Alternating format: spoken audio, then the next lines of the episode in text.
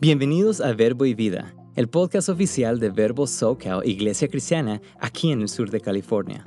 Somos una iglesia de ministerios Verbo con la misión de ir y hacer discípulos. Nuestra visión es ayudar a las familias jóvenes a unirse en la búsqueda del carácter de Jesús y, a medida que se renuevan sus vidas, a difundir el Evangelio y mostrar misericordia a nuestra comunidad. Esperamos que a través de este podcast te sientas inspirado, animado y motivado para marcar una diferencia en el mundo. Gracias por acompañarnos. Esperamos que disfrutes el mensaje. Muy buenas tardes a todos. ¿Cómo están todos? ¿Bien? ¿Bendecidos? Amén. Dios es bueno, ¿verdad? Dios hace cosas maravillosas en nuestras vidas constantemente y a veces eh, nos, ayuda, creo, a, poder meditar en las cosas que ha hecho Dios y cuando lo meditamos decimos, wow, sí, Dios ha sido bueno. Em, nos ponemos a recordar desde cuando conocemos a Dios, decimos, wow, sí, qué cambio el que ha hecho en mi vida. Eh, vamos a nuestra familia y decimos, wow, Dios, qué fieles. ¿Verdad? Yo creo que em, podemos ver la mano de Dios en nuestras vidas y por eso es que Él es digno de ser alabado, amén, de ser exaltado y adorado. Eh, y darle a Él toda la gloria y toda la alabanza.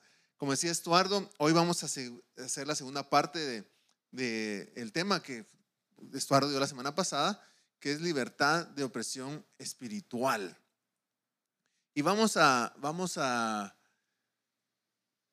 vamos a hablar de este tema y segunda parte y, y em, Vamos a pedirle a Dios que sea Él que nos hable. Amén. Y que lo que aprendamos hoy, que lo podamos guardar en nuestros corazones y aplicarlo. Le voy a pedir que se pongan de pie un segundito conmigo. Vamos a orar. Vamos a poner en las manos del Señor y que Dios haga esa obra poderosa. Amén. Señor, gracias te damos por esta tarde. Gracias porque nos permite estar aquí como familia. Gracias porque hemos tenido este tiempo para alabarte, adorarte. Y ahora oramos para que seas tú hablando en nuestras vidas, que seas tú, Señor, el que hable en nuestros corazones, Ayúdanos a guardarlo ahí, a atesorarlo, Señor, que no se nos olvide lo que, lo que aprendemos. Y, Señor, eh, de mi parte, yo te pido que tú me uses. No quiero ser un estorbo, Señor, sino que pueda ser un vaso que pueda llevar tu palabra y que lo que sea, lo que salga de mi boca sea tu palabra, Señor. En el nombre de Cristo Jesús, oramos. Amén. Dale un fuerte aplauso a tu Dios, que Él es digno de toda gloria, de toda alabanza, toda oración.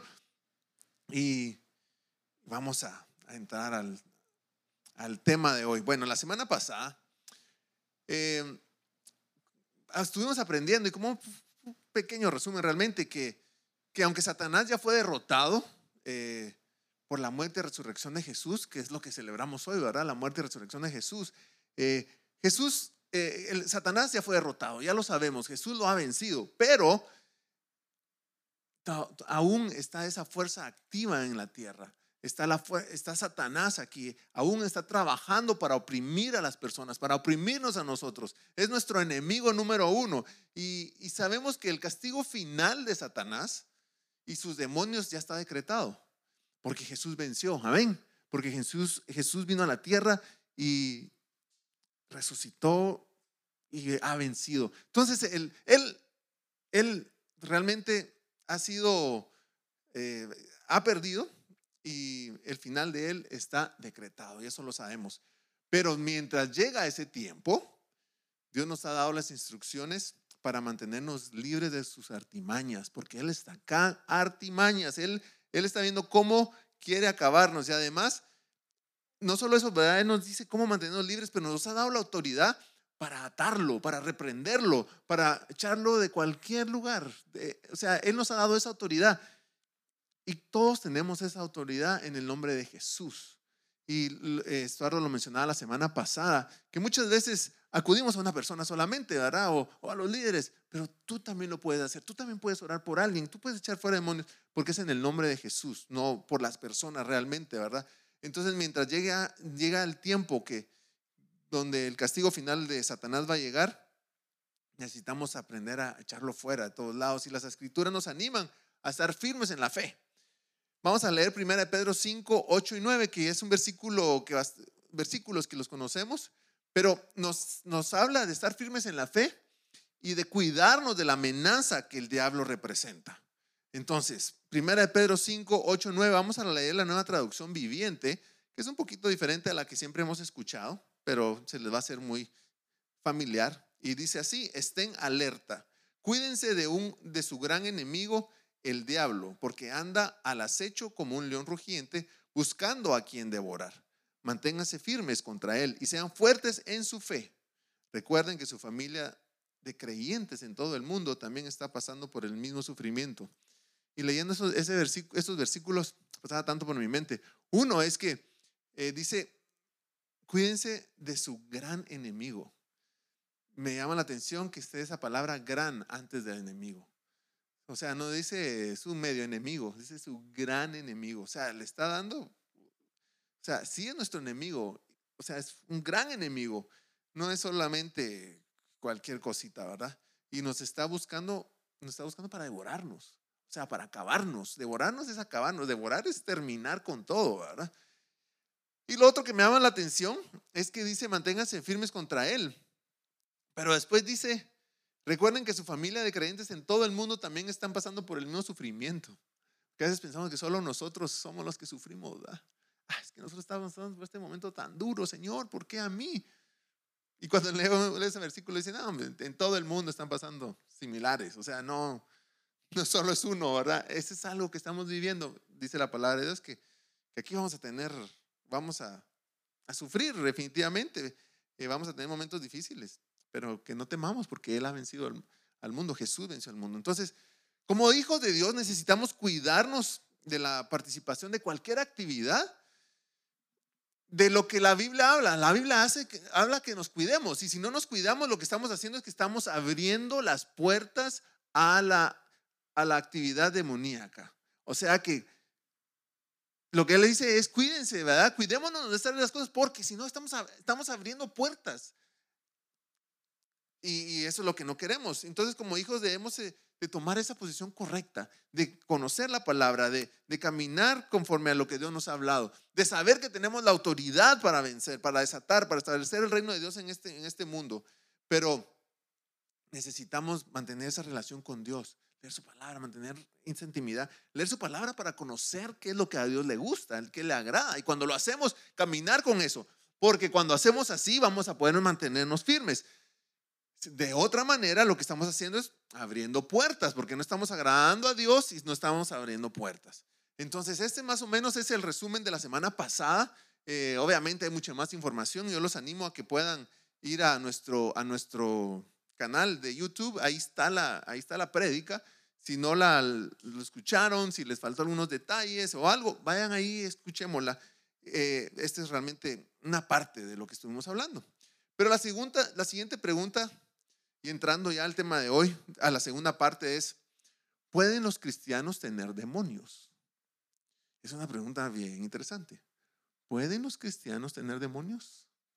Bueno, vamos a ver qué dice la palabra de Dios con base a eso y cómo nosotros lo interpretamos. Quiero decirles de que esta es nuestra interpretación. Nosotros, a la, a la luz de la palabra, hay personas que tal vez lo interpretan de otra forma o lo pueden ver de otra manera, pero esto es lo que nosotros creemos y caminamos con esto, ¿verdad? Pero a la luz de la palabra de Dios, empezando con por lo básico, un cristiano es que aquel que ha experimentado un nuevo nacimiento. Em, ha experimentado que reconocer que tiene una naturaleza pecaminosa, que es un pecador, que, que necesita el perdón de Dios. Y esa es la persona que pone su confianza en Dios, en Cristo, para recibir el, el perdón de pecados y la vida eterna. Ese es un cristiano. Entonces, lo interesante es que cuando alguien hace eso, hace esa confesión, entrega a Dios su vida, eh,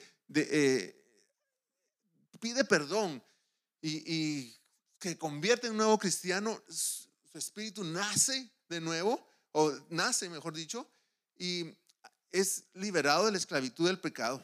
Y lo más importante es que se convierte en hijo de Dios. Yo creo que la mayoría sabemos eso. Y lo que sucede también es que el Espíritu Santo viene y hace morada en uno. ¿Se acuerdan que hemos aprendido eso, verdad? Él hace morada en nosotros. Imagínense, el Espíritu Santo de Dios, ese Dios poderoso hace morada en nosotros. Y ahora Él está en nosotros. Y ahora Él es el que mora ahí. Y Él que es el que nos fortalece y nos da las fuerzas para seguir adelante y no caer en las antimañas del enemigo, sino que poder caminar. Entonces, ese es un hijo de Dios. Pero Espíritu Santo mora, mora en el, en el cuerpo del hombre. Ahora quiero leerles esta definición. Tener demonios o estar poseído implica control total de la voluntad. Entonces, tener demonios o estar poseído implica control total de la voluntad. O sea que una persona es controlada completamente por los demonios, ¿verdad? Completamente. O sea que la persona no tiene voluntad, sino que el demonio toma control de la persona al 100% y eso es tener demonios, estar poseído. La palabra endemoniado viene de la palabra griega, así se dice, daimonizomai, si la quiere escribir. Daimo, pero no como en inglés diamond, ¿verdad?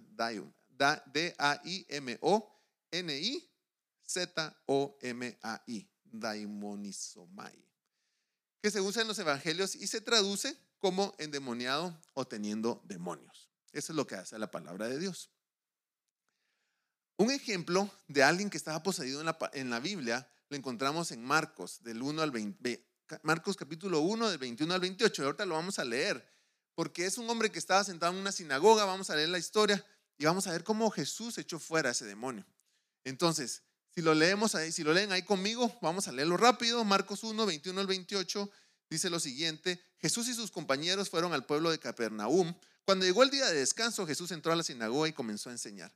La gente quedó asombrada de su enseñanza porque lo hacía con verdadera autoridad, algo completamente diferente a lo que hacían los maestros de la ley, de la ley religiosa. De pronto, un hombre en la sinagoga que estaba poseído por un espíritu maligno, ahí estaba la palabra poseído, gritó, ¿por qué te entrometes con nosotros, Jesús de Nazaret? ¿Has venido a destruirnos? Yo sé quién eres, el santo de Dios. Pero Jesús le respondió, cállate, le ordenó, sal de este hombre. En ese mismo momento el espíritu maligno soltó un alarido, le causó convulsiones al hombre y luego salió de él. El asombro se apoderó de la gente y todos comenzaron a hablar de lo que había ocurrido. ¿Qué clase de enseñanza nueva es esta? Se preguntaban con emoción. Tiene tanta autoridad. Hasta los espíritus malignos obedecen sus órdenes. La noticia, las noticias acerca de Jesús corrieron velozmente por toda la región de Galilea.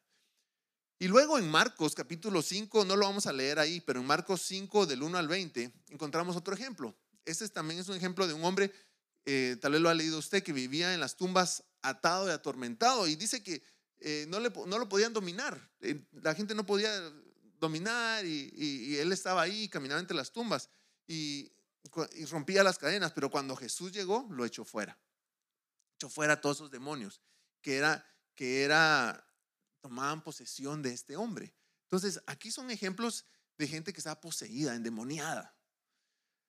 Ahora, repito una vez más lo que dije antes, tener demonios o estar poseído implica control total de la voluntad. Implica control total de la voluntad. Eso es estar endemoniado. Entonces, ahora vamos con el cristiano. Y esto es lo que nosotros creemos, que esto no puede ser así en un cristiano. Porque el que ha cedido el control total de su vida a Jesucristo, ahora está, le ha entregado todo a Dios, le ha entregado todo a Jesús y el Espíritu Santo ha venido a morar en él. Todos viendo para allá, ¿verdad? Entonces, eh, el Espíritu de Dios ha venido a morar en él. El Espíritu de Dios ha venido a morar en, ha venido a morar en él.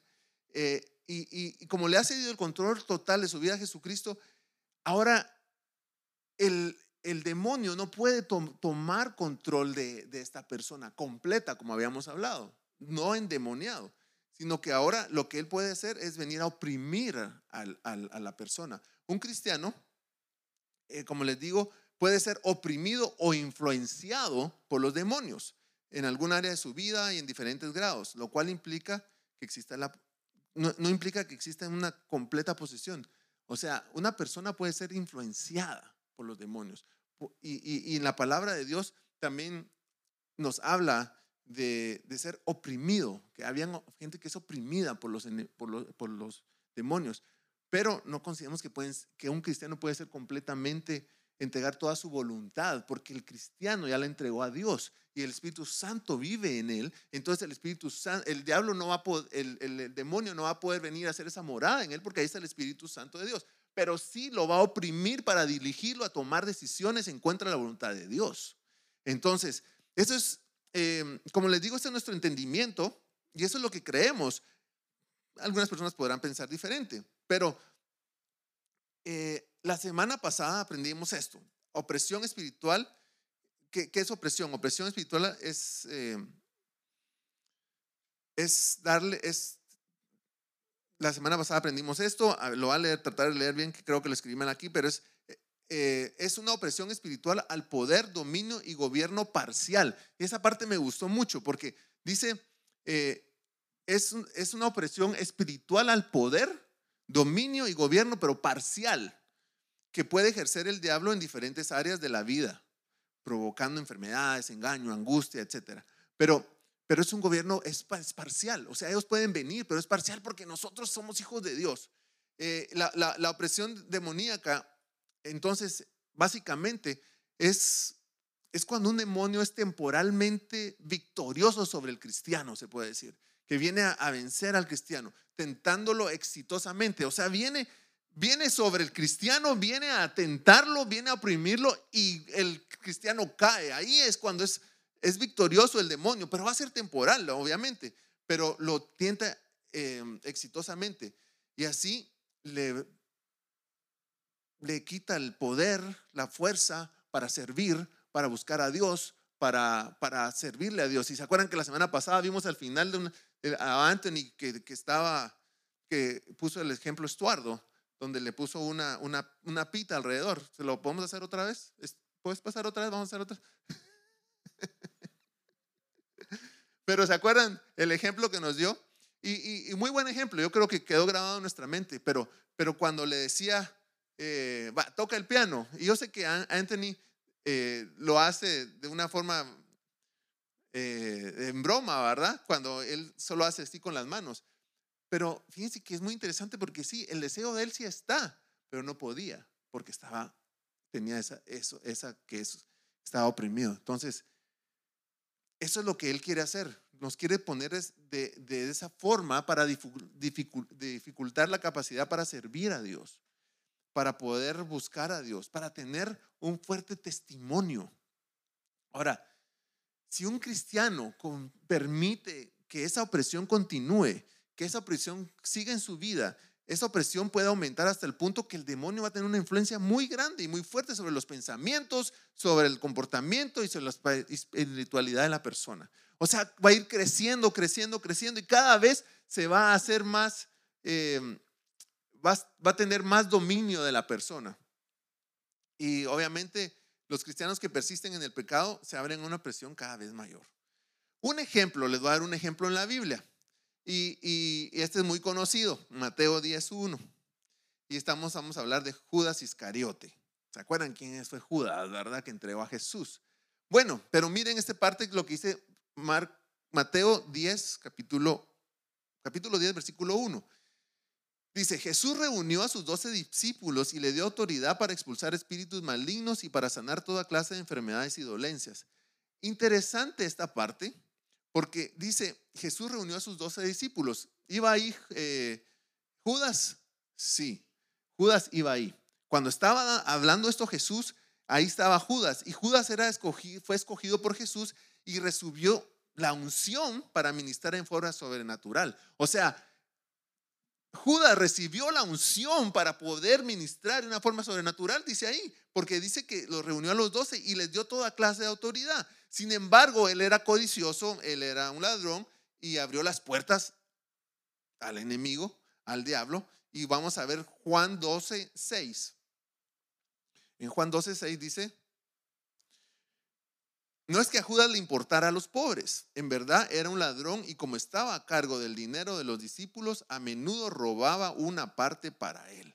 O sea que él conocía a Jesús, pero fue influenciado. Él tenía la influencia del enemigo para poder hacer esas cosas.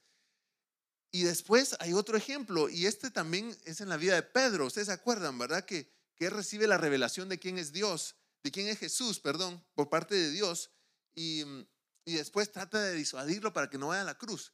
Y vamos a ver Mateo 16, 22, 23. También es muy conocido. Entonces Pedro lo llevó aparte y comenzó a reprenderlo por decir semejantes cosas.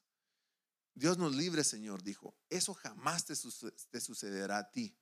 Jesús se dirigió a Pedro y le dijo, aléjate de mí, Satanás, representas una trampa peligrosa para mí, ve las cosas solamente desde el punto de vista humano, no desde el punto de vista de Dios. Miren, a mí aquí me llama mucho la atención algo, porque primero Pedro, a Pedro le había venido la revelación que era Jesús, pero después él los trata de disuadir. No, no vas a la cruz. ¿Cómo vas a creer que te va a pasar eso? Y, eso es lo que le dice, lo que le dice Jesús a Pedro. Y me llama mucho la atención que le dice, aléjate de mí, Satanás.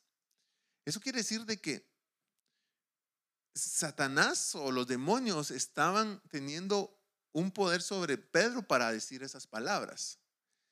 Lo que a mí me llama la atención es que si Jesús hubiera sabido que Pedro estaba endemoniado y que él estaba actuando fuera de él porque le había dado dominio completo al diablo, si hubiera sido un endemoniado, pienso que Jesús le hubiera dicho a ese demonio que saliera de ese cuerpo, porque él hubiera, él hubiera sabido. De hecho, fuera, deja libre a este hombre. Pero Jesús le dijo, le dijo,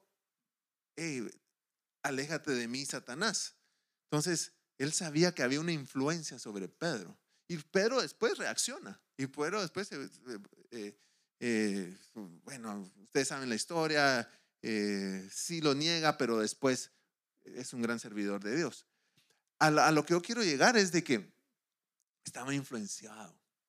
Entonces, tenemos que ver eso en nuestras vidas, ¿verdad? ¿Qué situaciones pueden resultar en influencia demoníaca en nuestras vidas? O sea, ¿qué situaciones pueden causar eso en nuestras vidas? Y para esto, aquí vamos a ver tres, tres casos. Pero miren, hay situaciones, como les digo, el enemigo está ahí, está tratando de ver cómo influenciarnos, tratar de ver cómo llega a nosotros para ver si nosotros caemos. Pero es ahí donde nosotros tenemos que buscar de Dios, acercarnos a Dios y no dejar de que Él venga a nosotros. Y entonces, para considerar esta influencia demoníaca, vamos a ir al primero que es práctica del pecado. Entonces, lo tenemos ahí, ¿verdad? ¿Qué situaciones pueden resultar en influencia demoníaca? ¿Y, qué, esa es, esa, es, esa es la parte que vamos a hablar ahorita. ¿Qué situaciones pueden resultar en influencia demoníaca? Pero entre esas, la primera que vamos a ver es práctica del pecado. Esa es la uno. Muy bien. Una vez experimentamos el nuevo nacimiento, tenemos que ser guiados por el Espíritu Santo. Pero hay actividades en nuestras vidas a las cuales podemos abrirle las puertas a Satanás. Y ahí es el problema. Por ejemplo, brujería, espiritismo. Em, eh, ejemplos que tengo aquí es echar las cartas, Ouija, lectura de manos, consulta de horóscopos, haber sido dedicado a santos, limpias y otro de esa índole. Debemos de buscar cualquier actividad que pudo haber abierto esa, esa, ese ataque del enemigo, haber abierto puertas sobre nuestras vidas. Y tenemos que ver si, nos, si nuestros antepasados lo hicieron o si nosotros lo llegamos a hacer. Y si es así, saber de que ahí abrimos una puerta o se abrió una puerta. Obviamente, ¿qué tenemos que hacer? Cerrarla. ¿Y cómo lo vamos a hacer? Por medio del poder de Cristo y declarándolo, ¿verdad? Y cerrar esa puerta. Pero si yo ya entiendo que esa puerta está abierta, yo la cierro, pero ya no dejo, ya no la vuelvo a abrir. Entonces ahí tengo que entender yo que tengo que evitar hacer lo mismo una vez más. Entonces, analicemos nuestras vidas. La pregunta aquí es, si está así, ¿qué debemos de hacer? Si, si podemos pensar que nuestros pasados, antepasados lo hicieron, si nosotros lo llegamos a hacer en un momento dado, ¿qué debemos de hacer para romper eso? ¿Y qué debemos de hacer? Tenemos que orar pidiendo perdón a Dios por lo que hicimos o por lo que nos hicieron y también o por lo que nosotros hicimos a otros si fuera necesario. Pero también debemos de dejar esas actitudes o actividades y así anular todo derecho que se le entregó al diablo. Entonces, eh, necesitamos tomar pasos prácticos eh, y que nos ayuden a que nuestra vida sea sólida. Entonces, realmente aquí es algo que solo uno lo puede saber. Nosotros sabemos, podemos saber si hicimos algo así, o sea, nuestros antepasados lo hicieron, si se pudieron abrir esas puertas, cerrémoslas. Y ya, ¿qué vamos a hacer? Orando, pidamos perdón, pidamos perdón por lo que hicieron nuestros antepasados, por lo que nosotros hicimos, en el nombre de Jesús, y eso va a ser limpiado. Ahora, otra, otra situación que puede resultar en una influencia demoníaca sobre nuestras vidas es falta de perdón. Y aquí yo sé que lo hemos hablado acerca de la falta de perdón antes, pero no perdonar los abusos de otros en contra nuestra pueden traer una influencia demoníaca sobre nuestras vidas. Por ejemplo, puede haber un abuso sexual, puede haber un abuso emocional, puede haber un abuso físico. Y, y, y la falta de perdón puede abrir esas puertas. Entonces, tenemos que analizarnos, ok, ¿será que yo ya perdoné? a los que me hicieron algo, aquellos que hicieron cualquier, eh, algo, algo, algún abuso hacia mí. Como les decía, aquí les mencionaba tres, abuso sexual, abuso emocional o abuso físico. Ya perdoné a estas personas, ya soy libre de eso. Y tenemos que considerar y recordar. Ahora, ¿qué debemos de hacer? Obviamente, ¿qué debemos de hacer? Y, y lo que debemos de hacer es perdonar a aquellos que nos hicieron daño. Y entendiendo que, que, ahí sí que solo Dios es capaz de sanar y restaurarnos completamente. Pero perdonarnos libera a nosotros de cualquier derecho que le hayamos dado a aquellas personas o que ellos nos hayan dado a nosotros por, ese, por esa acción que se cometió. Pero ahí los liberamos y ahí nos liberamos nosotros. Entonces sí es realmente considerar, ¿verdad? Y por eso es que hemos estado hablando de sanidad de, del alma, porque ¿qué ha habido en mí? ¿Será que sí algún, algún abuso?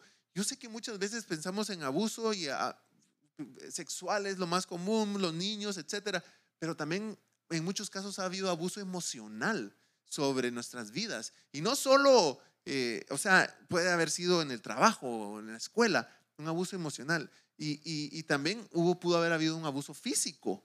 Entonces, todo eso es lo que hay que considerar y considerarnos realmente, Señor, realmente esto pasó en mí. Esto, yo siento que aquí hubo un abuso, ¿verdad? El abuso emocional tal vez no se habla tanto, pero es, es si, si, si sucede. Entonces, considerarlo y pensar, bueno, sí, y si eso hay, si eso hubo, declarar ese perdón. ¿Por qué? Porque no queremos abrir las puertas. Y cuando abrimos las puertas, el enemigo ahí se aprovecha, ¿verdad? Y está ahí encima de nosotros. Pero considerarlo. Y la otra que también, y la tercera, que la, tercera forma en que puede resultar en influencia demoníaca es cuando desobedecemos la palabra de Dios. Hay personas que llegan a, Jesucristo, experimentan perdón de pecados, pero no quieren cambiar quieren hacer su propia voluntad, no quieren seguir adelante conforme a lo que dice la palabra de Dios. Sí, quiero de Dios, sí lo conozco a Dios, pero no quiero dejar esto. Entonces estamos desobedeciendo la palabra de Dios. Y cuando estamos haciendo eso, ¿qué estamos haciendo? Estamos abriendo las puertas para que exista esta situación donde el enemigo venga y tenga una influencia demoníaca sobre nosotros. Entonces, la Biblia nos habla de, costumbres paganas. Em, y estas costumbres paganas, lo vamos a leer rapidito para que la podamos ver lo que estamos hablando, de Deuteronomio 18, del 9 al 14. Ahí nos habla, yo sé, van a decir ese Antiguo Testamento, es cierto, pero está hablando de, qué, de, de, de prácticas de costumbres paganas. Y miren, vamos a leerlo, dice, cuando entres en la tierra que el Señor tu Dios te da, ten mucho cuidado de no imitar las costumbres detestables de las naciones que viven ahí. Por ejemplo, jamás sacrifiques a tu hijo o a tu hija como una ofrenda quemada Tampoco permitas que el pueblo practique la adivinación ni la hechicería, ni que haga interpretación de agüeros, ni se mezcle en brujería, ni haga conjuros. Tampoco permitas que alguien se, se preste a actuar como medium o vidente, ni que invoque el espíritu de los muertos. Cualquiera que practique esas cosas es detestable a los ojos del Señor. Precisamente porque las otras naciones hicieron estas cosas detestables, el Señor tu Dios las expulsará de tu, paz, de tu paso.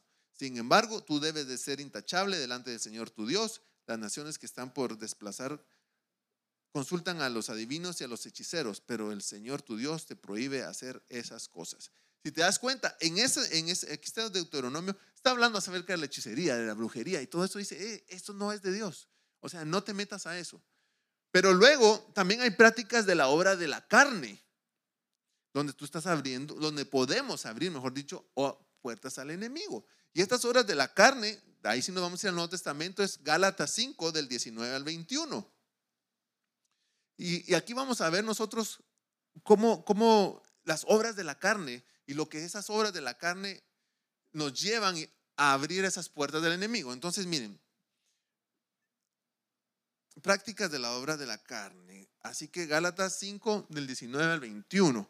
Cuando ustedes siguen los deseos de la naturaleza pecaminosa, los resultados son más que claros. Inmoralidad sexual, impureza, pasiones sensuales, idolatría, hechicería, hostilidad, peleas, celos, arrebatos de furia, ambición eh, egoísta, discordias, divisiones, envidia, borracheras, fiestas desenfrenadas y otros pecados parecidos. Permítanme repetirles lo que les dije antes. Cualquiera que lleve esa clase de vida no heredará el reino de Dios. Todas estas son, son, son prácticas de la obra de la carne que nos llegan a abrir puertas. Entonces, si la leemos decimos, wow, esta, esta, esta y esta, y tenemos que ir cerrando. Si hay algo en nosotros, ir cerrando. No, esto, ay, aquí todavía estoy trabajando, ay, en esto tengo que ir trabajando. Cerremos puertas, cerremos puertas, porque ahí viene la influencia del enemigo. ¿Qué debemos de hacer en estos casos? ¿Qué debemos de hacer? Obviamente, arrepentirnos de nuestra desobediencia y pecado y pedir fortaleza a Dios para alejarnos del pecado y así ajustar nuestra vida a la voluntad de Dios. En algunos casos, tal vez si, es muy fuerte en nuestras vidas, buscar ayuda. Ir con los líderes de la iglesia, hablar, necesitamos, necesito ayuda en esto, no, no puedo salir de esto. Fíjense que yo, estaba pensando acerca de, esta, de, este punto, acerca de la influencia del enemigo, acerca de, cómo el enemigo tiene esta influencia sobre nosotros. Y yo meditaba en esto y pensaba, yo creo que cada uno de nosotros conocemos cuáles son nuestros puntos débiles, ¿sí o no? Y nosotros sabemos cuál es nuestro punto más débil. Entonces, yo me ponía a pensar, bueno, nosotros sabemos cuál es ese punto débil. ¿Qué área de nuestra vida es la que, la que nos cuesta más trabajarla con el Señor? Y yo me ponía a pensar, ¿ustedes creen que el enemigo, el diablo, sabe eso? Pues sí lo vas a ver. Si es él, te tiene súper estudiado. No creas, él te tiene bien estudiado. Cada actividad que haces, por muy escondidas que la hagamos, él la va a saber. Él no va a saber nuestros pensamientos, es cierto, pero si si él te manda un, si él te puede mandar fácil demonios para que te estén controlando y tus actitudes. Eso es lo que yo estoy pensando. Entonces, Leonel 1.4. no van a decir, ¿esto está en qué parte de la Biblia? Pero yo me pongo a pensar esto. El enemigo sabe exactamente cuáles son nuestras debilidades. Y entonces, dice la Biblia que él anda como león, león rugiente viendo a quién devorar. Entonces yo me ponía a pensar, si usted, usted ha visto eh, eh, programas donde salen los animales, los leones, los felinos, ¿verdad? Ellos, ellos están muy calladitos. Ven a su, ven a su presa y ni se mueven. se van moviendo bien despacio, pero le están controlando cada paso. Y en el momento que este, el animal, que es su presa, se descuida, como diría el chavo del 8, matanga, ¿verdad? Matanga, hijo de la changa. ¡Pum! Se le va. ¿Sí o no? Entonces, yo pensaba de lo que estamos aprendiendo ahorita. El enemigo es, es así es muy astuto. Está vigilándonos, porque dice que anda como león rugiendo y viendo a quién devorar. Y en el momento que nosotros hacemos un movimiento hacia esa debilidad que tenemos, ahí va a venir una influencia mayor tratándonos de hacer caer. Entonces yo me pongo a pensar, a veces nosotros sabemos cuál es nuestra área débil. Y en esa área débil el enemigo va a querer venirnos a, acabar. Y por eso es que tenemos que ser astutos, porque él, él ve que hay un área donde es tu área débil y tal vez has estado fuerte, pero en un momentito tú te empiezas a inclinar a esa, área débil. Ah, es ahí donde Él va a venir a traer más influencia sobre ti, a traer esa tentación, a ponerte ese momento difícil para alejarte completamente y que caigas al pecado. Y entonces yo me pongo a pensar, y ahora me pongo a pensar en eso, y, este versículo que yo sé que ustedes lo van a saber también, se me hacía más claro, que, decía, que dice, someteos pues a Dios, resistir al diablo y él huirá.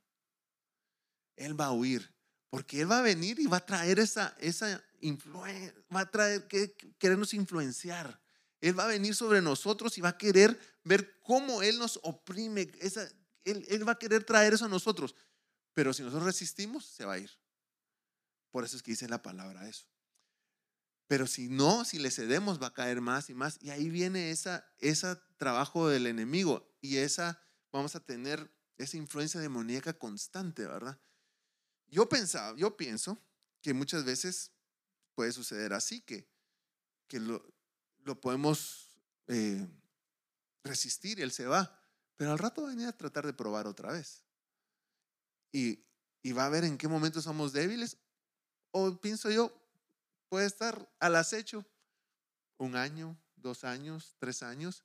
Y cuando ve que una vez más venimos a, a irnos por nuestra área débil, ¡pum! Se mete, ¿verdad?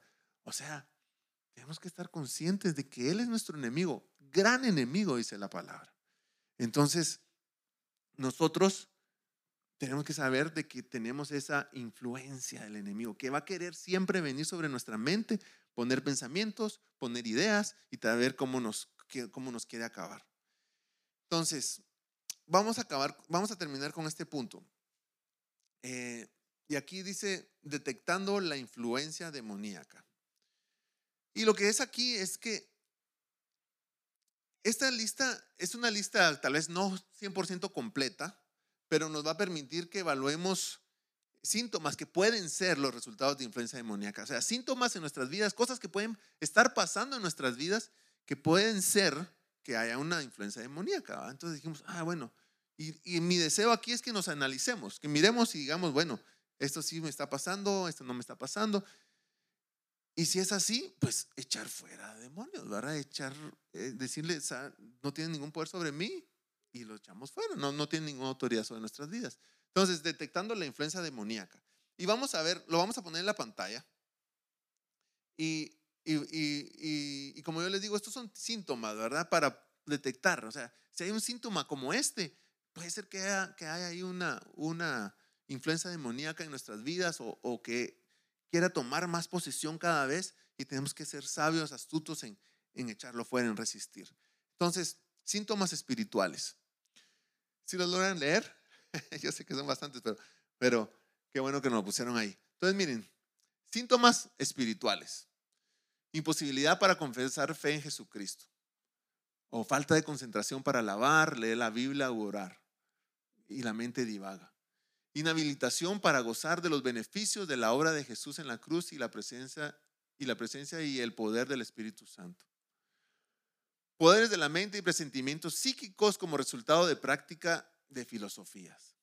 Creencias de tener otra personalidad, creer que se siente otro nombre, oír una voz interna o tener un amigo que sirva de guía. Otro síntoma espiritual es interés en la reencarnación y en lo oculto. Y otro es pesadillas que producen un miedo profundo o evocan experiencias dolorosas del pasado. Esos son síntomas espirituales donde uno puede decir, mm, bueno, tal vez aquí hay una influencia demoníaca. También tenemos síntomas físicos. Entonces, en estos síntomas físicos es algo que podemos nosotros estar viviendo. Y ahí nos está hablando acerca de fatiga extrema que no se puede diagnosticar médicamente. O podría ser síntomas de parálisis, epilepsia y desórdenes nerviosos, especialmente al mencionar el nombre de Jesucristo. Ese sería, un, sería uno de los puntos. Al mencionar el nombre de Jesucristo, que suceda algo, o al leer la Biblia durante un tiempo de alabanza o oración.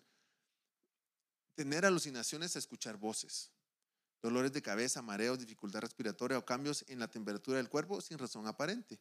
Problemas de salud que no pueden ser diagnosticados por médicos.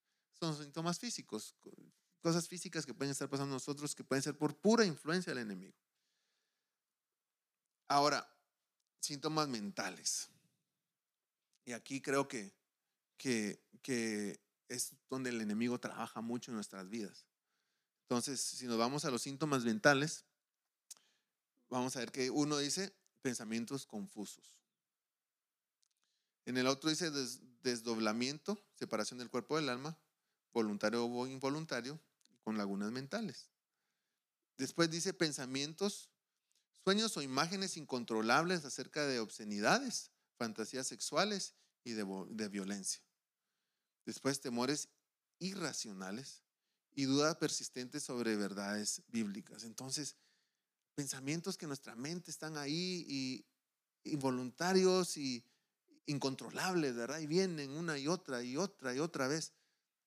Puede ser que sea esa acechanza del enemigo ahí constantemente. Necesitamos considerarle y decir, no, no tienes autoridad sobre mí, yo te echo fuera. Entonces, eh, pensamientos que pueden ser de esa forma. Em, también impulsos voluntarios. Y como yo les decía, todo esto yo considero de que el enemigo está atento a ver cómo, qué estamos haciendo y, aprovecha. Impulsos voluntarios. Y, aquí dice acciones compulsivas, incontrolables, comúnmente relacionadas con pecados sexuales, enojo, odio y temor. Entonces, es que me sale, es que no puedo aguantar, es que, mm, bueno, son impulsos eh, voluntarios, pero que tú lo hiciste, eh, eh, incontrolables, voluntarios, pero incontrolables. Es que no me puedo controlar. Tal vez hay, un, hay algo ahí, va el enemigo. Rebelión incontrolable contra la autoridad, tendencias incontrolables hacia la violencia y pasividad extrema. Y la última es inestabilidad emocional. Y en la inestabilidad emocional podemos ver depresión severa sin aparente causa identificable y temores incontrolables. Todos estos puntos son para que los podamos analizar en nuestras vidas. Si hay algo que en nosotros está causando esto. Y, y como les digo, son detectando esa influencia demoníaca. O sea, el enemigo va a estar ahí siempre, queriendo, anda como el león rugiente viendo a quién devorar. Entonces él anda encima esperando que nosotros fallemos o que le cedamos una parte para que él, él entre y nos, y nos lleve a pecar, obviamente, y nos aleje de Dios. Esa es su, su, su meta. Pero si nosotros detectamos eso, podemos cancelarlo porque Jesús vino a darnos esa victoria. Y lo podemos hacer en el nombre de Jesús. Pero tenemos que poner nosotros de nuestra, de nuestra parte. Tenemos que nosotros entender eso y, y tomar decisión, porque al final nosotros somos los que tomamos las decisiones. Como les digo, el diablo no va a tomar control completa de tu vida porque tú no se la has cedido. Tú les has cedido tu vida a Dios y el Espíritu Santo de Dios vive en ti. Pero hay una influencia demoníaca que te va a querer llevar a eso. Entonces, en conclusión, la liberación más grande que podemos obtener es cuando cuando nosotros ponemos nuestra confianza en Jesús, cuando nuestra fe está en el sacrificio de, la, de, Jesús en la cruz del Calvario, cuando nosotros entendemos de que Él ahí venció al enemigo, y cuando entendemos eso, el enemigo no va a tener ninguna autoridad sobre nosotros, y, y decirle, al recordarle al enemigo que Jesús lo venció y que Él es nuestro Rey y nuestro Señor.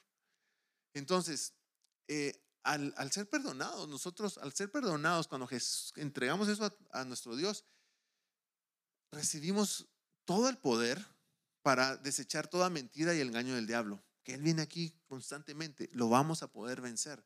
Y, es ahí donde necesitamos la ayuda de Dios para resistir. Y por eso dice la palabra de Dios que resistamos a la de Él va a huir, porque tenemos el poder de Dios. Ahora, existe una tendencia donde los se le echa toda la culpa a los demonios. Ah, es que es por el demonio, es que por el demonio, el demonio. Y sí, como hemos aprendido, hay una influencia, pero al final es nuestra decisión. Entonces, sí hay una influencia, sí hay un ataque al enemigo, pero también depende de nosotros, porque nosotros tomamos la decisión de qué vamos a hacer. Entonces, al final, sí, sí hay sobre nosotros una autoridad. Entonces, no podemos ser simplemente las víctimas. Ay, es que otra vez el enemigo hizo esto. No, no, no, no. Sí, Hay una influencia, pero nosotros podemos tomar esa decisión y podemos vencerlo en el nombre de Jesús. Así que una enseñanza, se podría decir, equilibrada, muestra que el hombre es responsable de lo que es y de lo que pasa en su vida. Y, nosotros podemos resistir y expulsar a los demonios. Así que la palabra de Dios nos enseña eso, de que hay un, estamos en, un, en una guerra espiritual, hermanos. Tenemos a un enemigo que está como león rugiente viendo a quien devorar. Está a la, espera de nuestros movimientos. Entonces, hay una influencia, yo creo, y Él viene a querer influenciarnos en todo momento, ¿verdad?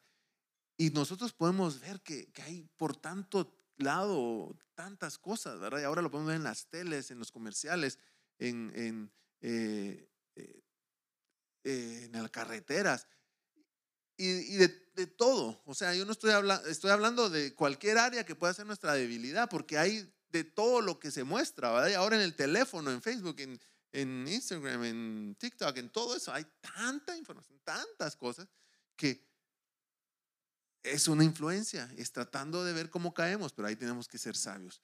Entonces, nosotros estamos, estuvimos hablando acerca de este punto importante que era, que era libertad de opresión espiritual. Y hay una opresión espiritual constante sobre nuestras vidas. Él quiere ver cómo nos quiere acabar, cómo nos quiere vencer cómo quiere acabar con nuestras vidas. Y nosotros tenemos que ser sabios y prudentes y vencer. Y lo que necesitamos es pedirle a Dios que nos ayude, que nos ayude primero a, dar los pasos que hablamos antes y luego a que nos ayude a ser sabios para vencer, ¿verdad? Para evitar todas las cosas que, que nos llevan a, a, poder caer y que el enemigo venga sobre nosotros. Así que vamos a orar. Yo les voy a pedir que se pongan de pie conmigo. Vamos a, vamos a orar y yo pues, eh, yo sé que estamos hablando de eso, pero repito, ¿verdad? los puntos que hablábamos antes. Eh, práctica del pecado del pasado, ¿verdad? Que mucho tiene que ver con hechicería, idolatría, etcétera, etcétera, espiritismo. Que analicemos, nuestras, en nuestras familias ha habido esto, necesitamos cancelarlo. Yo sé que lo hablamos con las, con las maldiciones generacionales de la misma forma, pero, pero aquí es pedir perdón a Dios si ha pasado eso. Falta de perdón, una vez más, si ha habido algo en nuestras vidas, abuso sexual, emocional o físico, necesitamos entregárselo a Dios y perdonar a, a aquellos que hicieron algo contra nosotros. Y si hemos desobedecido la palabra de Dios con prácticas de costumbres paganas o con prácticas de la hora de la carne. Y lo que debemos hacer es entregárselo a Dios. Y y entonces yo les animo a que oremos y que pidamos perdón y que, y que, y que nos ayude el Señor a, ayudarnos a caminar con Él y, y a ser sabios en nuestras decisiones, que creo que eso es lo importante. Entonces vamos a orar. Ahí está, yo, ahí estás, yo creo que eres conmigo, amado Padre Celestial, en este en esta tarde, Señor. Hemos estado hablando acerca de esta opresión espiritual del enemigo, opresión sobre nuestras vidas constante, que anda como león rugiente viendo a quién devorar, pero también depende, depende mucho de nosotros, Señor, y nosotros cómo hemos caído, cosas que hemos hecho. Y Señor, nosotros primeramente queremos pedirte perdón por las prácticas del pecado. Señor, si en nuestras en nuestra familia ha habido cosas como brujería, espiritismo, echar cartas, ouija, etcétera. Nosotros te pedimos perdón por nuestros antepasados que hicieron eso, pero también si nosotros lo hemos hecho, nosotros también te pedimos perdón. Perdónanos por nuestro pecado, por nuestra ignorancia, porque abrimos puertas y nosotros, Señor, queremos cerrar esas puertas.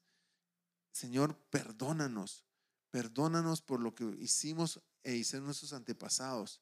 Y nosotros anulamos todo derecho que haya sido cedido al diablo. Y vamos a tomar pasos prácticos para, para poder agradarte a ti. Pero en el nombre de Jesús, nosotros cancelamos todo derecho, anulamos todo derecho que se le pudo haber dado al diablo en ese momento. Tal vez, sí, conscientes, pero sin saber tu verdad, sin saber lo que tú eres y por ignorancia espiritual. Te pedimos perdón, pero le recordamos al enemigo en este momento que queda anulado todo derecho sobre nuestras vidas y sobre las vidas de nuestras familias.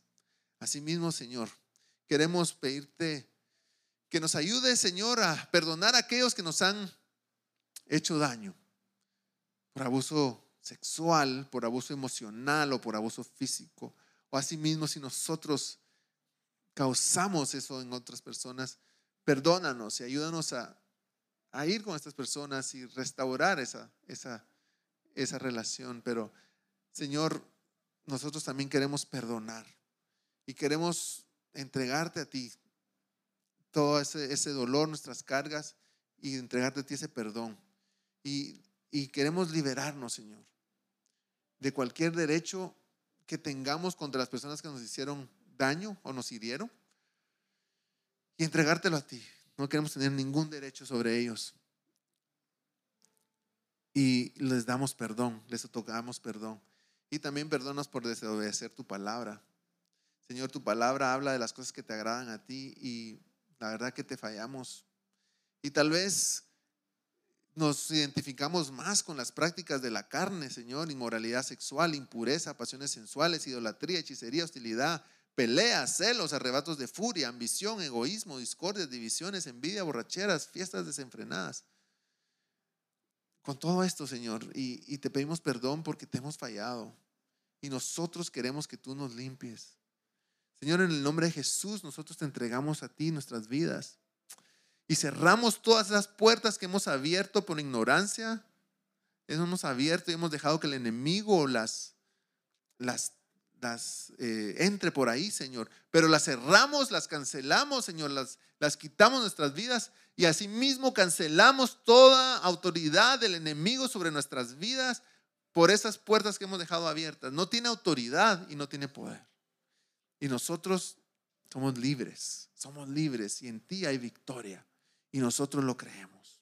Y nosotros lo creemos. Y por último, Señor, te queremos pedir que nos ayudes.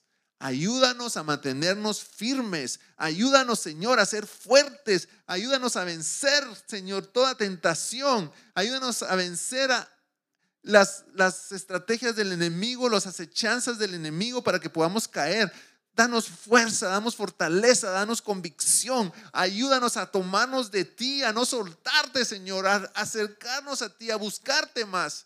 Necesitamos de tu ayuda, necesitamos de tu poder, necesitamos de tus fuerzas para que podamos vencer.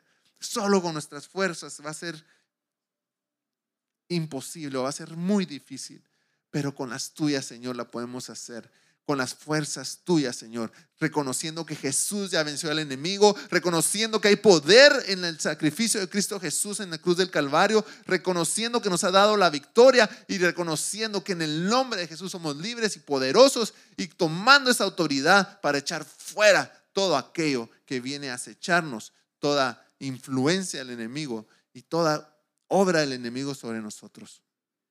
Nosotros, Señor, nos declaramos libres, declaramos tu victoria en nuestras vidas y te damos las gracias. Ayúdanos a no solo aprenderlo hoy y a orar, sino que hacerlo continuamente para mantenernos victoriosos en ti, para mantenernos victoriosos en tu nombre y poder hacer las cosas que a ti te agradan.